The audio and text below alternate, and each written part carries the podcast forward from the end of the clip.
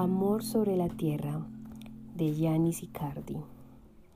Que nuestros días jamás sean azotados por los gestos inútiles o arropados y mecidos por la música fácil de la vida. Que nunca más se desplomen con su piel ciega y sus ritos polvorientos en el eterno surco vacío donde cabe en la amortiguada niebla del tedio, la veleta de las minúsculas costumbres, el enjambre del sueño que nuestros días no agonicen ni se ahoguen en los rincones de la indiferencia,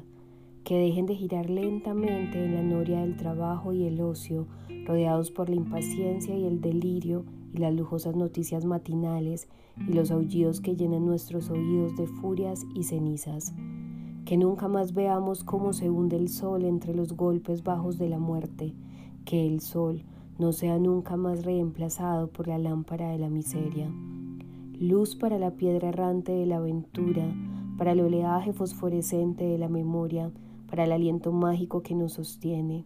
luz para nosotros, luz para nuestros ojos perpetuos, para nuestros brazos traslúcidos, para nuestras gargantas desnudas, luz para nosotros, el rebaño de los inocentes,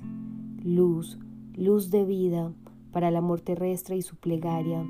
luz para el canto incierto de los jóvenes, para el rocío de sus bocas fértiles y sus lenguas de fuego que tatúan el porvenir, luz para los días ebrios, luz para los días prodigiosos, luz para los días insaciables, luz para las ceremonias del amor sobre la tierra.